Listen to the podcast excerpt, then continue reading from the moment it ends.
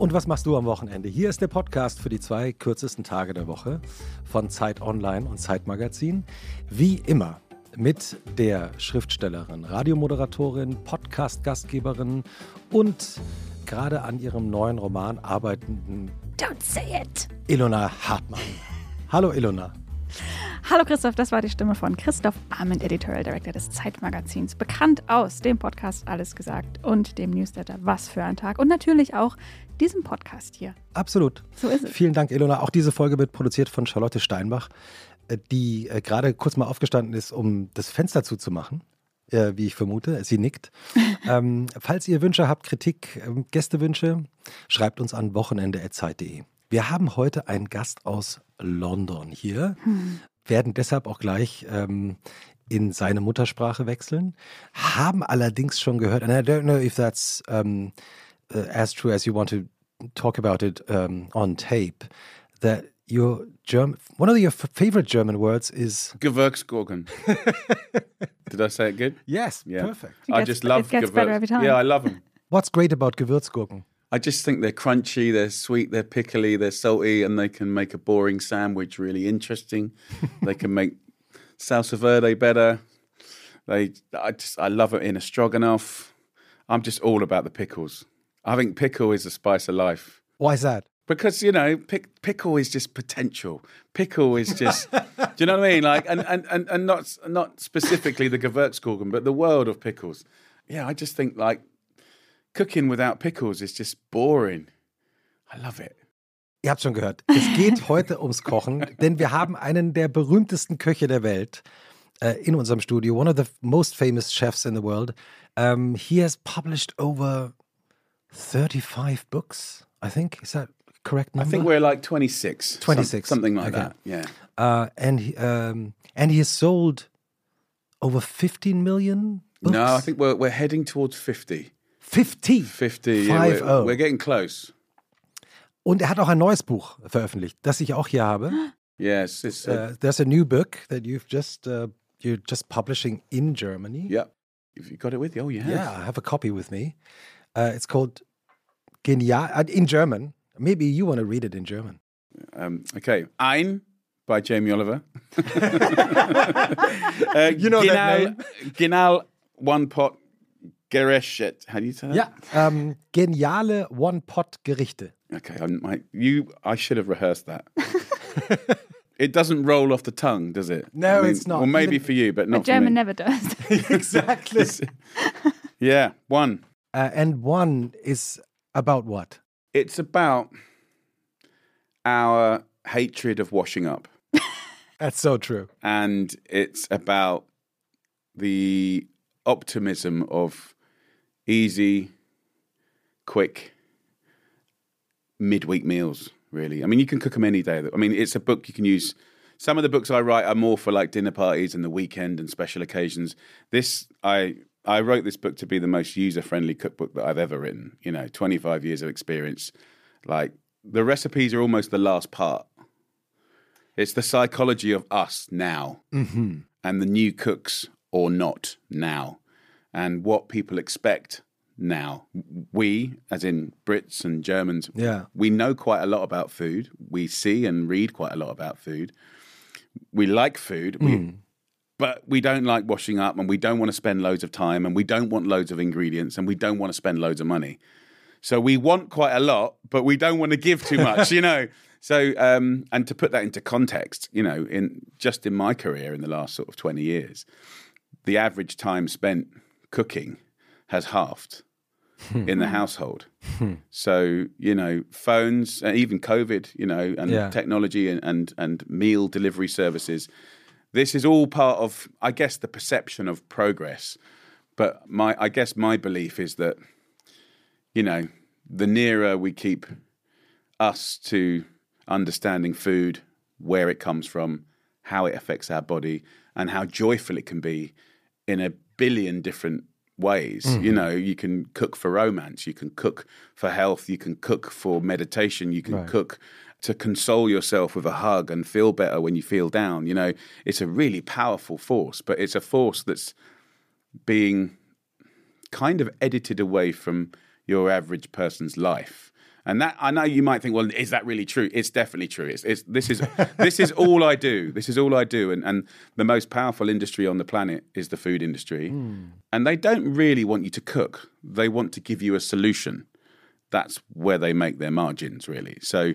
Um, yeah, I mean, you'll see in this book. I mean, the, the ingredients list is very low. That's what I was uh, going to point out. Like very early on in the book, you have like a like all you need on one page as as a basic ingredients and and, and what what do we see there? Two different oils. Yeah, well, I just I say my pantry is basically like an olive oil, an extra virgin olive oil. So these for me are the healthiest oils and and the most delicious, um, with nutritious benefits. You know, they're heart healthy, lots of polyphenols and deliciousness.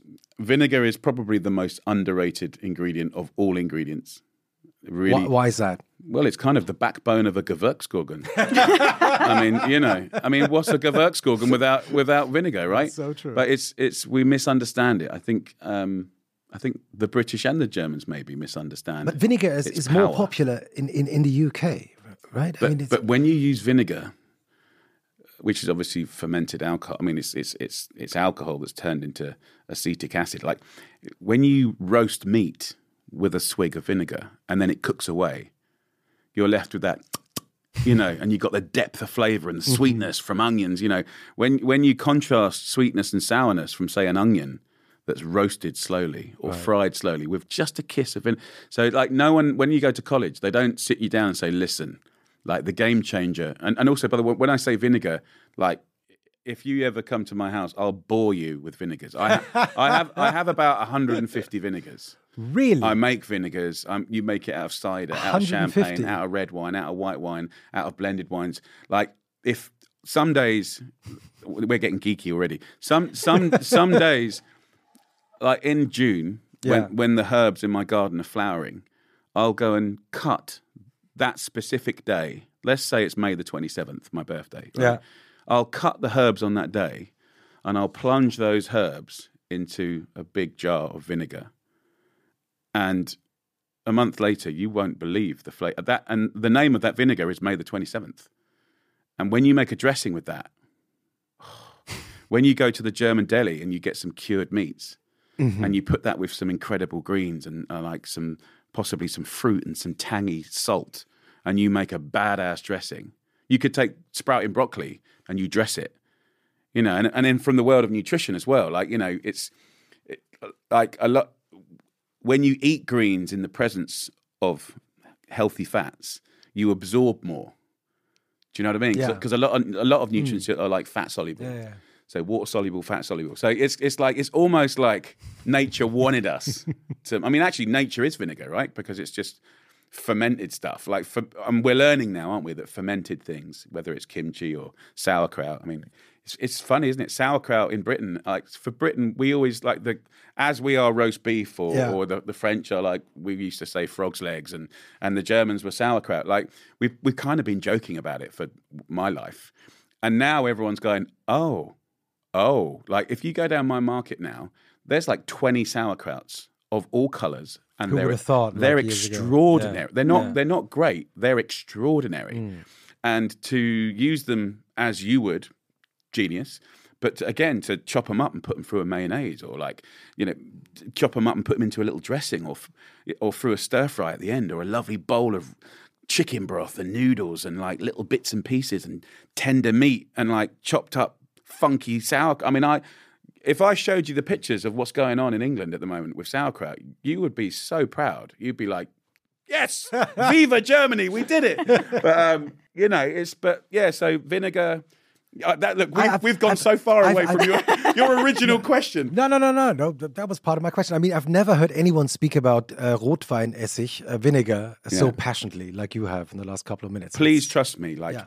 it's the secret weapon. And if you've ever gone to your local supermarket and and let's just presume, by the way, like everyone else, this Yeah. is normal, and you look at this wall of vinegar and you go, well, I'm just going to buy the same one that I use for that minimal use. If you just take one second to read sherry vinegar, champagne vinegar, red wine vinegar, this vinegar, that vinegar, like, and you go and make a French dressing out of some of the, and the more money you spend, by the way, you'll just get some extraordinarily. That salad that you like Well, just you take one tablespoon of a better vinegar and it's got boom. so I think that's the joy of cooking, and and also that we're very lucky in in Germany and Britain now. Like the ingredients from around the world that we have to our you know our grandparents never had access Yeah, to yeah, to these foods, and and we're able to buy a humble piece of chicken or fish, and we we we can literally take that piece Mm-hmm. of chicken on a holiday every day. Like, where do you want to go, sister? you want to go to Korea? Where do you want? To do you want to go to France? You know, do you want to go to the mountains of Germany? You know, it's like for me, this is the excitement of of food, and and and I guess my job in the twenty five books is I've never run out of recipes. I've never struggled to write recipes. The reason is because the challenge always changes. So the customer's changing. Yeah. A lot of my yeah, a lot of my old customers aren't with us anymore. The new ones, which were kids when I started, are now young adults.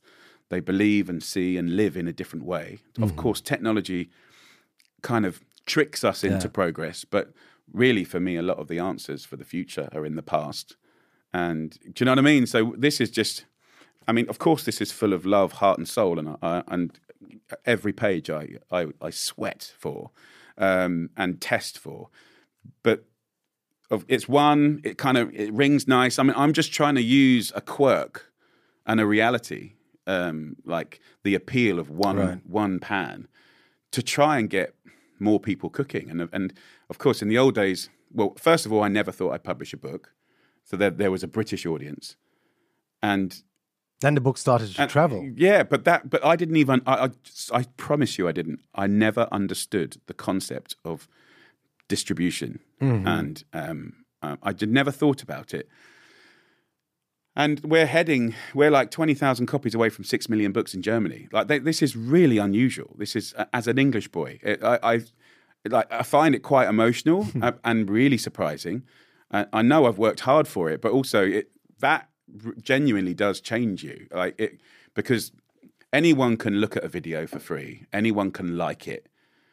And in a country where you, you know, in, in this country, the book price is the book price. Back home in England, Yeah, it's different. It's mm. very competitive, and they do. So They don't have the Buch, Buchpreisbindung, we but call it's, it. it's for me. It's I I feel so lucky to connect with an audience hmm. that isn't within my born culture, you know, and so that's part of the joy of, Yeah. of my job. Like every episode of Und was machst du am Wochenende? What are you up for on the weekend? The novelist in this room, Ilona, has done some extremely good research to find out about your weekends. Wow. And in a literary way, she will now read out her um, little piece. Uh, and then we talk about what's actually true and what is fiction. Cool. I'll do my best. This is the part where we're both scared. Not, when you've got five kids, anything's possible. So it's, it's, I'll start off saying it's probably true. it's probably all true because it's all. Or you just say yes, no, for sure. exactly. I'll try that. So, since we have our first chef on the show, it was for me very obvious where this would be going. So, here's the recipe for Jamie Oliver's weekend. Preparation time zero minutes, we're busy. So, first, chop the two days into fine slices of one or two hours. Take a bunch of free range kids, let them simmer on low heat in their own juice, stir once in a while. Cut yourself in half and spend 12 to 16 hours on a medium heat in bed. Wow. Place the other half in a big bowl with slightly too big plans and marinate there for about six hours until all energy is absorbed. Fry brain cells with social media consumption until golden brown and crisp. Grab a big chunk of your never ending list of things to fix around the house. Swirl together with a bunch of old friends you haven't talked to in ages, and let that just sit at room temperature. Season to taste with a good amount of Sunday scaries. Top it off with a generous order of pizza and decorate it with calling your mom. Wow. There you go. That is a piece of art right there. It is. I mean, and you know, some of it's very familiar. Some of it's very familiar. Which one was familiar? Uh, calling my mum, catching up with friends, having to cut myself in half uh, or quarters or eight. Right. Um, yeah, I mean, the weekends are very precious.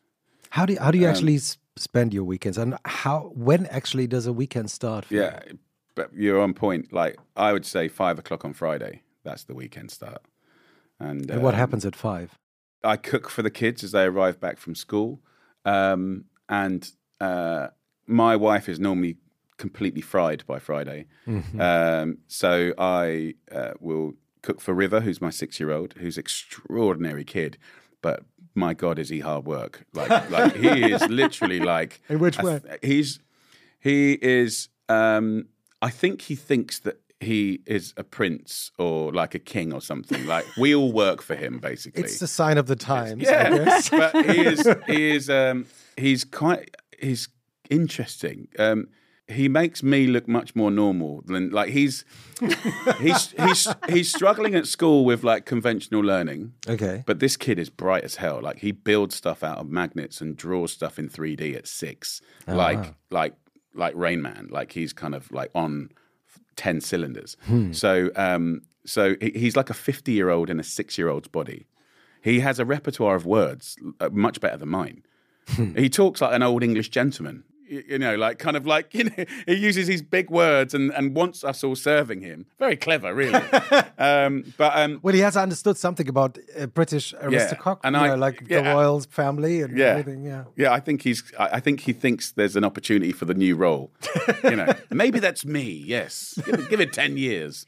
Um, but no, I cook for him, and and uh, and he's probably my um, of all my kids eat generally very well. Like, they're, they're, but he's my most awkward in the sense that he just loves protein and carbohydrates, and like uh, like my normal techniques of getting the good stuff in him are, are he just destroys. Like you know, it's like normally like you know I'd lose. What's your, what's your trick? What's it, what usually what kind of trick usually works? well, the, the only thing that really works is a long term plan. And parents always want a short term fix. But like certainly a short term fix is like you hide stuff because you just want them to get the nutrition, right? So you want them, they're growing, they're developing like in their brains, in their Yeah. bodies.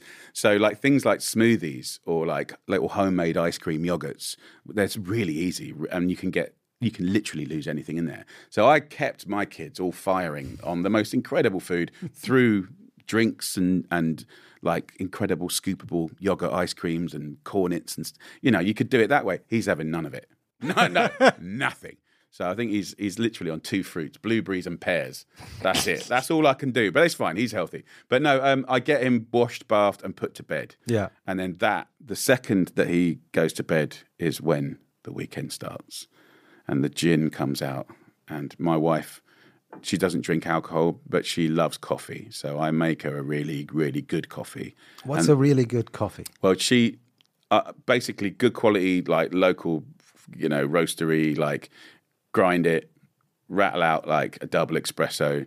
And she likes a, a cappuccino at seven o'clock. Don't ask me why. I know it's weird, but um, I've told her it's weird. And My Italian, she doesn't care. My Italian brother-in-law says, "No, no, no, no. Get cappuccino eleven o'clock in the morning. Finish, finish." In the no, no, no he doesn't- Italians usually explain like cappuccino and latte macchiato is always only for kids. It's, yeah, like, kids you and yeah, and breakfast. like, yeah. um, but Jools loves it, and I want her to be happy, so I will. I will No do discussion. my do my, um, and then I kind of like, you know, like when you read tea. Do you know when you read tea? Yeah. uh, and you look at the signs at the bottom. So I just I pour the milk, and if it comes out in a sexy shape, woo! I know it's on. Do you know what I mean? Friday If- night. If it comes out a bit, you know, average, then I'm like, oh damn. if it comes out a little bit like boobies or a Gewürzgurken, then yeah. So I give her, I give her her. Yes, true. Don't no, it's honestly. This is I, I let I let the coffee beans decide. That's probably why I've got five kids. um, it's the way I pour it. anyway, this is so random. Anyway, um, yeah, and I have a gin and tonic, and then I cook dinner, and that's and then the weekend progresses into lots of kids' sports, and I ta- I am a human taxi service. Um, I cook breakfast, lunch, and dinner, and I love it. I go to my market on Saturday mornings, which is a real old-fashioned town market, like real fishmongers. Do you have a and- special routine where you go first? Which yes. stand you visit? Yeah, I, well, I go with River, my six-year-old. Yeah, who- who of course. The he- gentleman. the mayor. He's the mayor of the town, basically. I mean, he's not officially the mayor, but he doesn't care about the Yeah. officiality. Well, that's how it starts. He walks around that market like, honestly, like, I have to. I do all my errands. He, did, I can't keep hold of him. He's like a wild dog. He's gone. He's best friends with everyone. He's negotiating deals, and he comes back with new clothes, new bags, like food all over his face, a bit of sausage hanging out of his pocket, you know. And um, I do my errands and my chores. I get my bits and pieces and, and talk to people and and uh, you know, and then I have to literally go around every single market store to say, "Do I owe you any money?" Because River River thinks there's no currency in River's world. Everything's just a gift. Well, he has you. Yeah, yeah, I, mean, know. It's fine. But sometimes, sometimes, like I find things when I get home, and it's like you know, you always respect the market stalls, right? Yeah. Because they're hardworking. They're there. Yes, they're there in the sun, but they're there in the rain. They're there in Hmm. the snow. But I get, I get home, and there's a bunch of stuff. There's like fif- fifteen euros, twenty euros. It's like real money, you know. And I'm like, River. You didn't tell me. Oh, for, and I and I've actually now got all of the market people's mobile phone numbers. I, I have to text them and say, "Are we square?" And he's like, "No, it's actually seven ninety nine, Jamie. Thanks very much, lovely boy." It's like anyway. So that that that gets me. And then of course Sunday lunch, you know, is a big thing. I, is Sunday lunch a big thing in Germany? Mm, used to be. It used to be, yeah. Yeah, it used to be. I think it's more or less. I mean, I'm not hearing so much Ever about since you leave home, it stops. Yeah, being but, a it, but it- there used to be like a big tradition, like for Sunday lunch. So, is it still a tradition in the UK? I think it's massive. Yeah, I think Yeah. it's huge. And and also, um, I i- in my opinion, Hmm. the things I love best about British cooking are very German. no one ever talks about it, but British cooking, proper British cooking, not you know, get away from the kind of PR and the cliche. Proper British cooking and proper German cooking are unbelievably similar in structure, in flavor profiles. Um, a lot of the things that we love dear are, are from German descent. So, um, you know, I, I really notice it when I go around the Black Forest area, Yeah. Bavaria. Like they're going, oh, this is very German. I'm like, that is my nan's cooking, like 100%. So I think, uh, interestingly, um, although culturally, you know, we've got differences, uh, under the skin of it, we're much more similar than people give us credit. What's your favorite Friday dinner dish for your wife? What was my wife's favourite thing? Um, I think it's actually meat or a really good pasta dish. Like I did a I did a really nice dinner the other day, just a lovely rack of lamb smothered in like herbs and loads of black pepper and mustard and just pressed in like breadcrumbs and herbs and I roasted it hard, crisp, crisp, crisp. And I did a like um you know, pomme um uh, dauphinoise, you know, like that milky, garlicky, like thin sliced of potato, and then I've grown some celeriac. I don't know how you how do you say celeriac in German, Celery, yeah. Celery. right? but the root, the big fat one, yeah, the yeah, round. that's Kno- Kno- it's- there is a Knoll- Stangensellerie and Knollensellerie. yeah, there you go. I think it's the canola one, and um, The Knollen one. yeah, it's like, but it was delicious. She loved that. Mm-hmm. So she she's more like I love fish, so I go to the fish market every Saturday. But she always she's always like she, she loves healthy. So my wife's very well until she got COVID, which has sort of knocked her a little bit. But she was always like really fit, very like active physically, and then um, loves to eat. I always take the Mickey out of her because she'll have. I, I just call it bird seed. You know, like she like everything you should have, and she's so loyal to it. Like fermented kefir and like seeds and nut. Oh, it's perfect. It's uh, perfect nutrition. But um, she does love meat. So Right. So you know, we, we at, at Zeit we have a um, a weekly food column called Wochenmarkt, so which is like the German word for the weekly food market. Mm-hmm. And the columnist, and she's also a publisher of um, a magazine now. We're publishing a magazine called Wochenmarkt. I have a copy for you in a minute. beautiful. Thank you. Um, I, I I talked to her before today, so I asked Elizabeth, you know, what, do you have a question for for for Jamie? And she said, well, I don't have a question, but um, oh yeah, I do have a question. What does he do all day?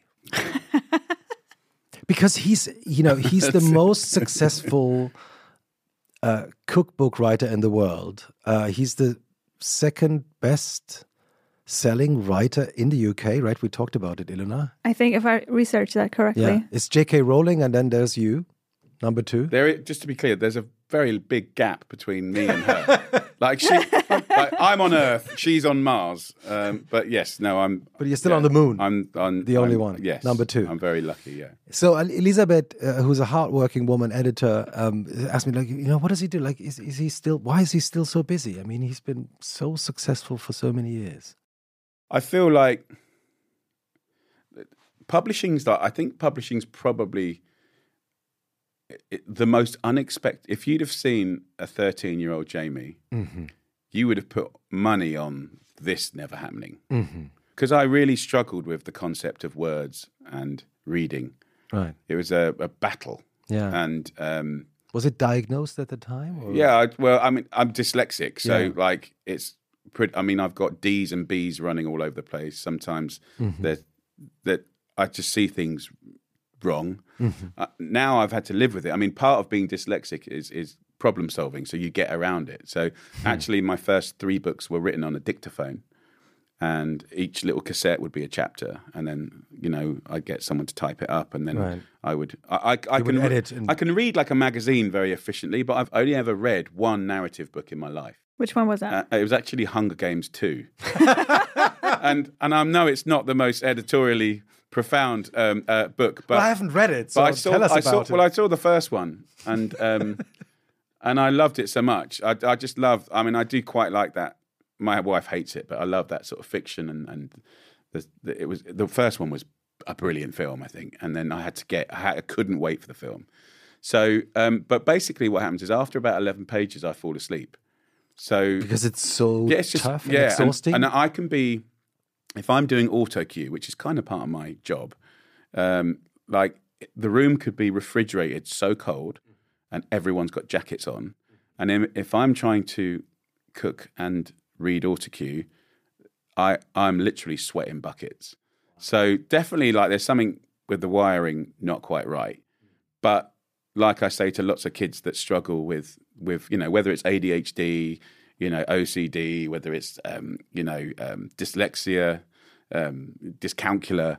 There's all these kind of isms, and they're not fake; they are real. And um, we all learn differently. We're all wired differently, aren't we? And and and and I think I think it was part of nature's plan. If if I'm being philosophical about it, I think you know my daughter's training to be a nurse, and I know from what she's told me that I could never do that job. It's too much. Like it's I don't know how such incredible, largely women, largely women, but like.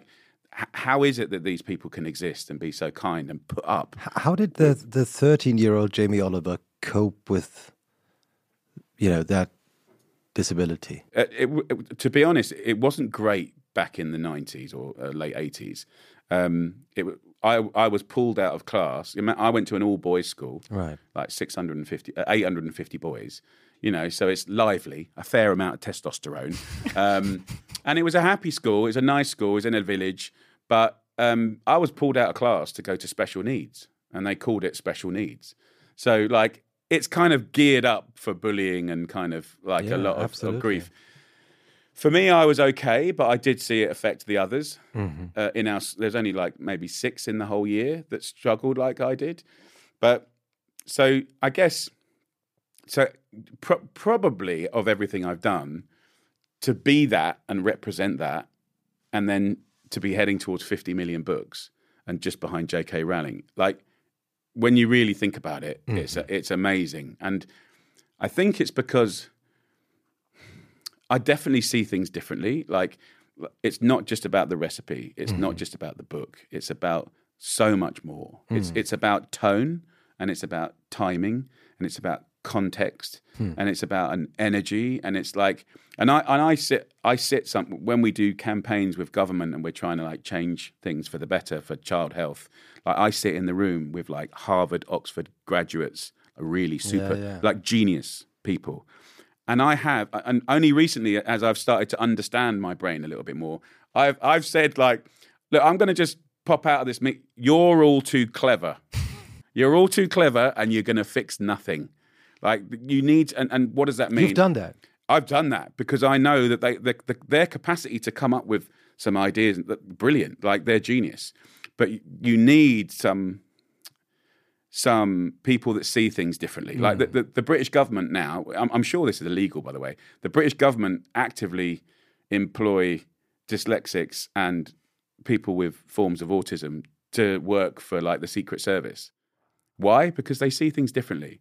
So if you look at a lot of the things that I've done over the last 20 years, it's a, it's been a lot about problem solving, teams, hmm. and working with. Really, it's all about people and emotion. And and so I, I it's a funny old, but when you're a kid, you can't work that out. And I speak to a lot of kids, and I try and do as much as I can to let young kids that struggle know that this is not the end. You know, it's because if you don't fit into a square shape, it's all over. You know, and and, and I yeah, think you know, especially when you're young, it's all about mm-hmm. fitting in time. and being part of the big group. Being the same. Yeah, looking Yeah. the same, liking the same. Yeah, you know, Elisabeth, um, you know, our, our food columnist, also told me that she just recently read this recipe for me, and she said, like, you know, the great thing about Jamie Oliver, he doesn't give a damn about calories. Can you read the title again? And and the title of this recipe, and you know, it's it's amazing. Is bonkers bread and butter panettone pudding tart. So I mean, it's crazy. I read, I only read the recipe this morning, and I thought like, wow, you know, how do you come up with something like this? And I don't, you know, I think you know what's in there, but it's absolutely crazy. In, yeah, in I mean, the best I way. mean, I, I, ironically, I, I, I, my life is is surrounded by calories. Uh, ironically, um, um, for me, that that's kind of like looking at panettones that are everywhere in Britain. yeah. Um, But now in Germany as well, for a couple of years now, exactly. we have panettones Yeah, for Christmas everywhere. season. Yeah. And then a lot of people, they're quite nice gifts. So people get lumbered with, oh, what do I do with this? Um, and then after just having it toasted, like there's a lot of other things you can do. So for me, it's then kind of looking at history. And, and and you know, there's Germanic and British recipes using lots of bread and, and, and sweet fruits and mm-hmm. and eggs and cream and vanilla. So this so you, it's almost like a language. Do you know what I mean? You, and you, mm-hmm. but it's panettone is like 10 times more interesting than just stale bread. So you end up, and then it's kind of, well, how do you cook it? Do you cook it in a bowl or do you, you know, so to do it, to do like a, in a tart form, which you recognize, and you've probably got a mold of some description. So it, it, it's kind of a lot of stories. It's a story about theoretically waste. It's a, something that might get stale or be thrown away at Christmas. That's partly why I wrote the recipe. Um, but also, what I love about that recipe is if you make it really badly, it's brilliant. so a lot of so, like I said, Is that a secret of some recipes that you can't really mess them up? I, I try to do sometimes when I do recipes um, and I'm rolling it out and it and it's going well. Sometimes I'll say, and look, if yours doesn't look like mine and it's got a hole or a tear, and then I'll pick it up and tear it. I say, all you have to do is put it back and, and stick it back together in. So I like recipes when the cooking fixes everything. And with this dish particularly, like you can do it badly, you can do it well. It all comes out beautiful in the end, and it just turns into this So we're gonna we're amazing gonna thing. put it in our show notes, um, the the link. But it's like there's so there's butter, 125 gram butter, the panettone, vanilla, double cream, milk, eggs, and then on the top of it, dark chocolate. Yeah. Happy Christmas. That's amazing. happy Christmas. I mean, look, it makes it makes you happy. Look, look, Yeah. there's there's um yes, it's indulgent ingredients, but um probably like ninety. It's, It's there's very I know few healthy desserts. I can No, no, I love I it. can tell you. I mean, and who um, wants healthy dessert? yeah, exactly. I exactly. can give you one. I can give you a few, but no, I think look, it's um, it's always about you know portion control and uh, cake. Cake is a very honest thing. Cake's never lied to you. Why, why- why don't they lie? They never lie. Why don't they because never lie? when because when you have the second slice, you know you're asking for trouble. you know. But if you think about it, like if you walk down the breakfast aisle in most supermarkets, the truth isn't quite as easy to find. Like cakes, cake can be whatever you want it to be, but it's never lied. Like breakfast cereal has, like yeah. always. Uh, really, it true. should be not the breakfast aisle, but the cake aisle because Yeah. it's cake. Yeah. In an illusion of like extra fiber and extra this and extra that, and and and and and usually seven times out of ten, it's just air, sugar, and very basic grains. But you know, so I think like the world of cooking and all of that is a, a beautiful thing. But what I love about that dessert is a non-cook can make it and be like, wow. And I like that. I, I always think about the worst cook. When I write my recipes, we t- we test them five times inside the office, and then we send them out to strangers. And they have a little form to fill out, and we pay for the ingredients, and they do the testing. And um, Where can I apply for this? well, today the, the boss is here. Talk to me. I'm in. yeah, it's a nice process. How do you remember the weekends of your in your childhood? Oh, I loved them. Um, my, I was really grateful for my childhood. Um, I lived in a pub, which I think Germans probably more than most. I mean, the nearest thing to a pub is probably the the Kneipe. the public houses you have in Germany. Um, they're not very common around the world, really. Like a pub isn't a bar, is it? And No, no, no. it's not a cafe. Yeah. it's, It's not a honest. restaurant. Yeah, Yeah. it's and everyone's welcome. So again, I think this is quite. There's not many examples of that around the world. So um, I love the pub. There was always something going on. I normally worked on a Sunday from like uh, eight in the morning, um, have a few hours off in the afternoon, and then uh, till about eleven o'clock at night. Um, so I did that for most of my childhood, from about well that from probably the age of ten. Um, but I started working when I was eight, just like peeling vegetables, bottling up the bottles and recycling the old bottles and sweeping the cigarette butts out the front and burning boxes and all the jobs, cleaning toilets, you know, whatever has to be done. So um, the reason that was in, important was because I, like any other kid, liked things. Boys, boys particularly like things. So um, I always had, always had twenty five pounds in my pocket, even as a kid. Honestly, like I was never. yeah? I, I always had money because I earned it, and it was like And it was yours. yeah, and and I had one pound twenty an hour. You know, rattle out eight to ten hours on You a just Sunday. you just touched your trousers. I mean, do you have cash in your trousers? no, I now? don't. But I just I was just slapping my bottom just to to, to let you have that arousing That feeling noise. of having money in it. Um, but no, I, I think it's it's um, to earn your money is really precious. And my dad never gave me pocket money. In the summer holidays, I would work like maybe thirty hours. It's, it's a lot of That's money. a lot. It's a lot of money, man. Like, but it was good. What Like, did you buy from that? Drums. I played the drums, saved up for cymbals, drums. Um, loved like Pumas, like Nikes, um, sort of tracksuits. It was the breakdancing era, so little Fila tops. You know, like oh, I had the garms, man. I I I, I, was look. The wardrobe was tight. Um, Were you like a good breakdancer? I thought I was good. now there's a difference between The I helicopter. thought. Did you do the helicopter thing? Uh, I, I tried the helicopter, never really got very good at it. Um, couldn't get a head spin. The Um, robot? I could do the robot, and we used to we we had different villages, and we all Competing used to with each yeah. We had little about the size of this table. I had a roll up piece of lino yeah. and a ghetto blaster, and we used to walk to the next village, roll out the vinyl. Do-do-do, bidi-bidi-bidi-do. And then, like, the kids would come out, and you're like, whoa, and you sort of try and outdance each other. I mean, we must have looked, parents must have looked out the window and said, Darling, darling, you got to come and have a look at this. yeah, that kid the, the, from the pub, you come and have a look at this. Oh, my God. He's spinning on his back. I think he's just broken his arm. What? Oh, what are they doing?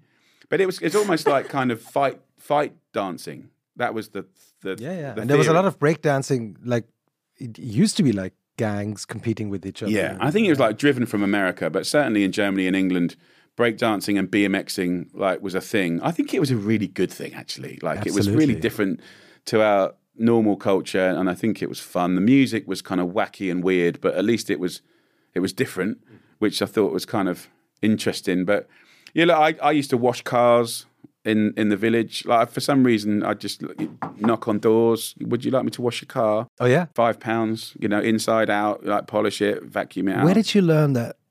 You know, you, where did you get that talent from making money? I don't know. I just, I, I just didn't want to be in anyone else's hands. I wanted to. Why be, not? I wanted to be independent. From your parents. Yeah, I, mean, my parents were lovely, and and they, I wasn't, you know, but because they ran the pub, it's really interesting. And now I'm a parent. Sometimes I think, damn, I'm I'm over parenting.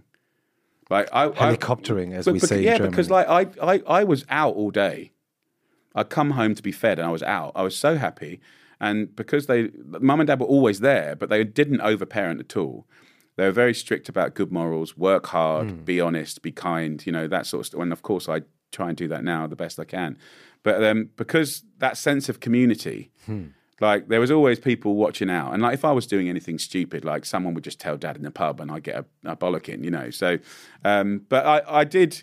It was funny because things were not great at school. The pub was my school for sure, and definitely cooking. I didn't know, but my dad was one of the pioneers. I didn't know this until I left to London, but my dad was one of the pioneers of what we call gastropub. So Oh, there's wow. sort of an old fashioned list of recipes that they do in a pub. Very simple, very basic. But dad was like next level. He was sort of like Anglo French uh, cooking, sort of Swiss, Germanic desserts, all made on site. Like you'd be like you'd be like buzzing, like whole lambs butchered, whole fish, lobsters, crabs picked freshly. So like meringues, pastry, you, everything. you grew up with this sort of in this kind of international cooking world yeah, without yeah. I- realizing that I, was you- making French, Swiss, and, and, Italian meringue by twelve. wow. and um, and and as a ch- and, and and also I think part of my my technique of teaching, which originated in its physical form, was. And it's not, I'm not. I'm not trying to give myself any credit here at all. But by the time I was 14, I'd been around the kitchen like three times. So on a Saturday night, there's, there's, on a Saturday night, it don't matter who you are. If you're working that section, male, female, any age, it's hard. All I can describe the energy is like if you've ever played Tetris Yes. and you're doing really well yeah. and you're getting really far up and you're waiting for a four to come. Bling, bling, bling, bling, bling. That's what it's like cooking. Like that's the kind of energy. But mm-hmm. instead of that, it's kind of like plates of pate and little like you know uh, uh, toasts and salads, and you know you're doing like a hot starter, and like you know, it's fast, it's furious, and um, there's like a chef calling out the orders, and there's seven people working as a team. So Not the- not always in a very friendly tone. I no, guess. no, no. The, that the language was terrible. I mean, like by the time I was thirteen, I'd heard every swear word you could ever dream of, Yeah. and in poetry. You know, you know, it's, it's like it would rhyme.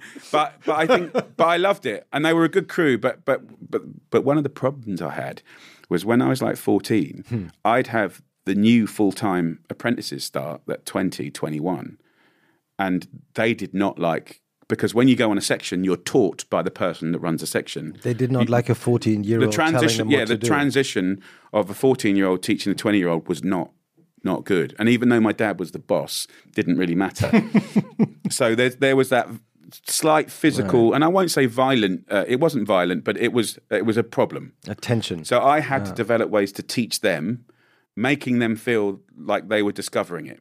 Because when you set up for service you, before the customers turn up you have you go through your menu you cook everything you need or Yeah. prepare everything you need but then you, it's how you lay it out. Hmm. Think of it like pianos hmm. and organs and drums right? You have to lay it out so that you can move as least as possible to get that to get that to, to complete that plate if you've got things all over the place and, and it's actually relevant for the home i always tell people like oh i'm building a kitchen what does good kitchen design look like i say right what's your most favorite meal and they say, "Oh, spaghetti bolognese," and you're okay. Where's your fridge? And you draw the fridge. Where's your hob? You draw the, you draw their kitchen, and then you do the journey. and then you built it around the And if- spaghetti bolognese. And if you've got lots of crosses, then that's bad design.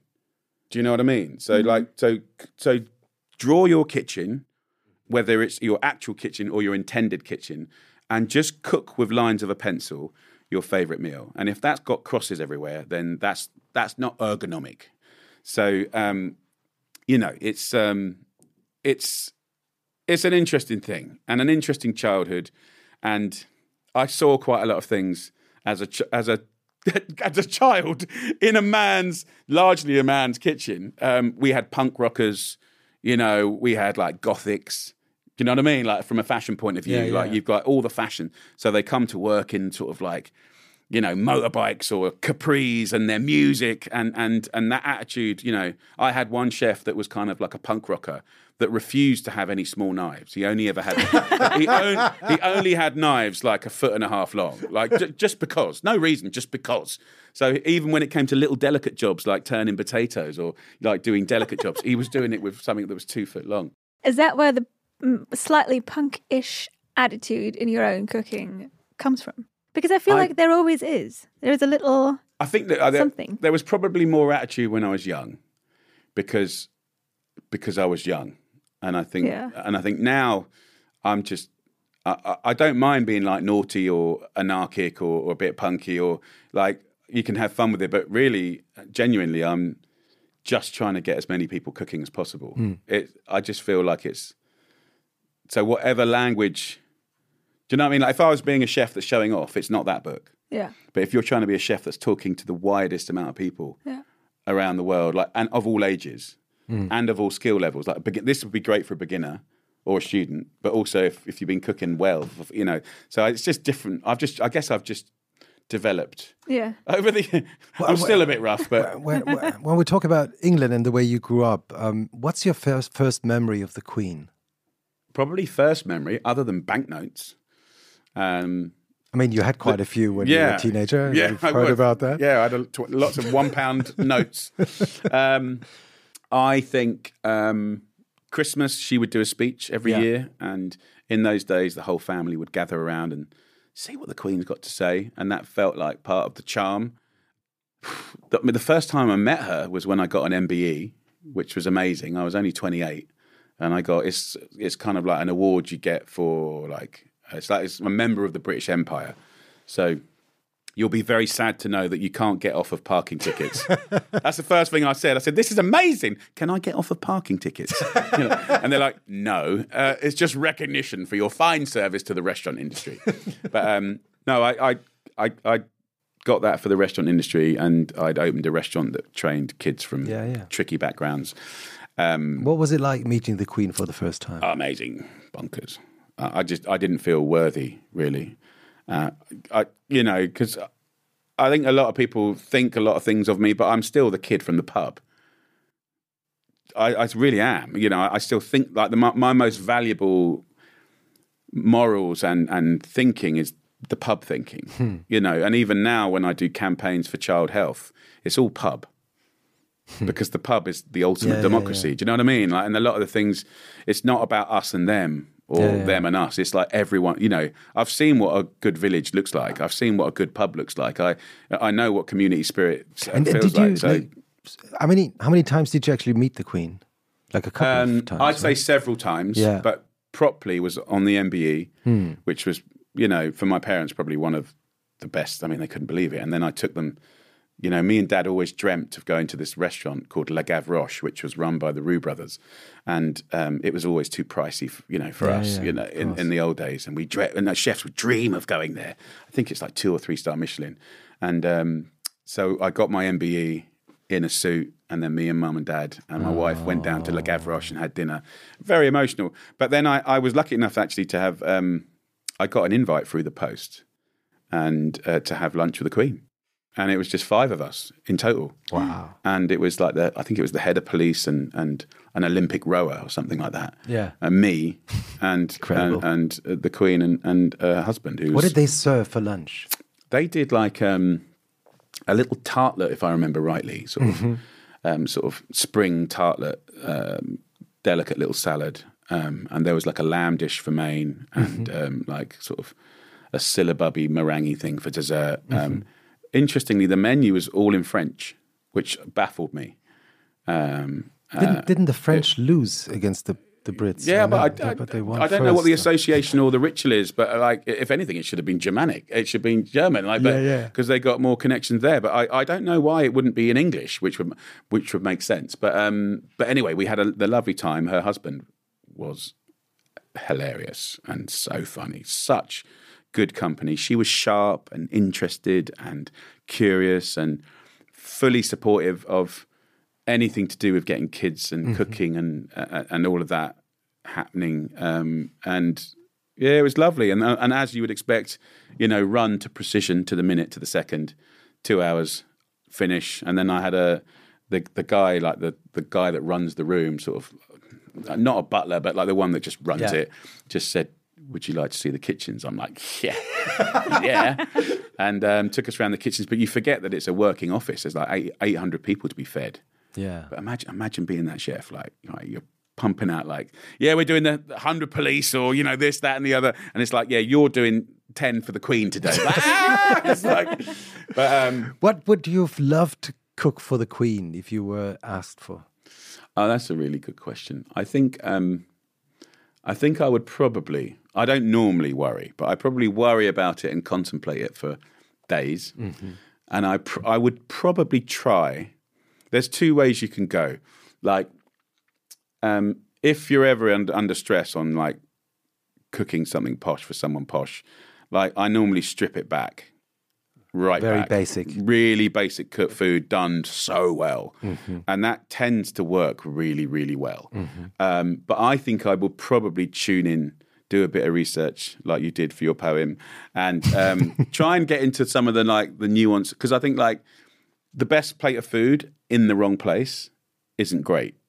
Do you know what I mean? Like the right food of any type in the right place is genius. So I, I like the, the idea of nostalgia. I think I would. I like the idea of. Resp- I think as a as a cook, Yeah. um, to respond to Yeah. your area and where you live is kind of nice. So it's quite nice to get to get. I mean, I I buy quite a lot of meat from Royal Estates, which is quite good. Um, she loves game, but I think I probably would make some kind of delicious ravioli, just because I know that's not that's not her normal thing. But what's what's lovely about ravioli is you could put if you had like a classic English oxtail soup, you can. You can reimagine that in a ravioli, and it's like extraordinary. Right. Do you know what I mean? So pretty much anything can go in a ravioli. So I probably have some fun there, and I'd probably do an old-fashioned British dessert. Um, but um, I don't know what I'd do for starters. But yeah, high Ravioli. pressure. I never got to do it, sadly, but um, hopefully I'll get to cook for the king. Yes, that- And- that was and- my last uh, question. Yeah. Uh, because you you have to go and run uh, in a minute. What would you cook for King Charles? Don't know really. I think I would love. I mean, I I think um, I've I've known him quite a long time, and he's great. And his where his space is on food, environment, farming, Yeah. producers, it's all in the right place. Like he's well baked in there before it was even trendy. Like, Right. he, he hasn't changed his, you know, Yeah, he was green Rhetoric. before green Yeah. became popular, especially literally, in the UK. Yeah. So we get on really well, and I think um, probably I would have to um, get one of his animals from his estates and um, roast it the proper way over fire, spit roast. Mm-hmm. You know, basting it, loving it, basting it, turning it with like herb brushes and little spritzes of vinegar, Mm-hmm. of course. um, but and honestly, like just just herbs, salt, and like.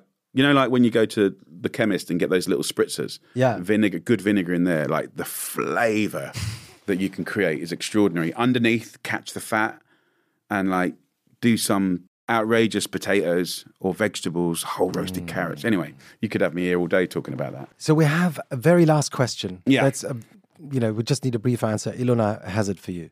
Yeah. What is worse, Sunday afternoon or Monday morning? Sunday morning. I mean, uh, Monday morning. Sunday morning. Sunday morning. That's, a the best We're gonna- answer. we're gonna we take never, that. We never had that answer. we never had that answer. That is like yes, no, uh, sort For of. sure. Yeah, for sure. I love Sunday morning. yeah, yeah. It's a joy. Oh, I love it. But um, Monday mornings, you know, you've got to find that energy for the week, haven't you? You've got to dig deep. Dig deep. Mm-hmm. We can do this. Thank you so much for coming by to our studio in Berlin, Jamie. it's been a pleasure. Uh, it's been a big pleasure. I mean, you know, from vinegar to the queen. It's been random, and I I apologise if, love it. if I've No. gone off. That's that's our concept, where it's just random all over. Yeah. you know. Uh, thank you so much for coming by, and I uh, I just wish we can meet again. And I mean, Ilona is gonna, you know, she's gonna try to get into your program. one pan cooking. Yeah, sure. Yeah. Sure. Have a go. I mean, listen, I I just think we we got to get as many Germans cooking as possible. Like, it's it's so important. Honestly, It is, It, yeah. it makes pe- the world a better place, a happier place. It does. Next And- time we're going to talk about the film Ratatouille. Oh yeah. Do you know I was actually a voice in it? Yeah, I was the health inspector.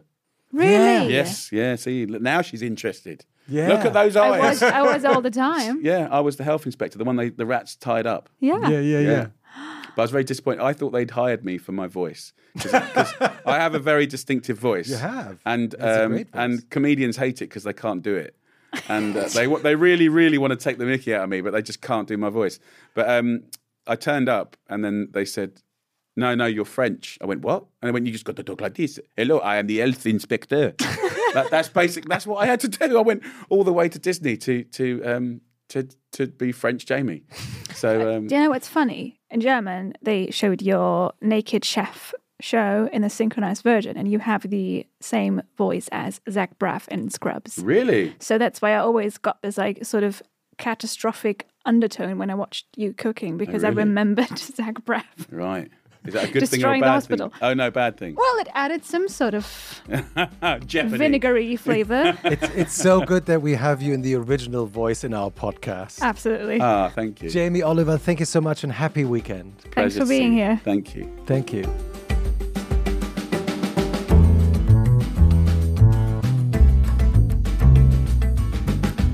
Was machst du am Wochenende?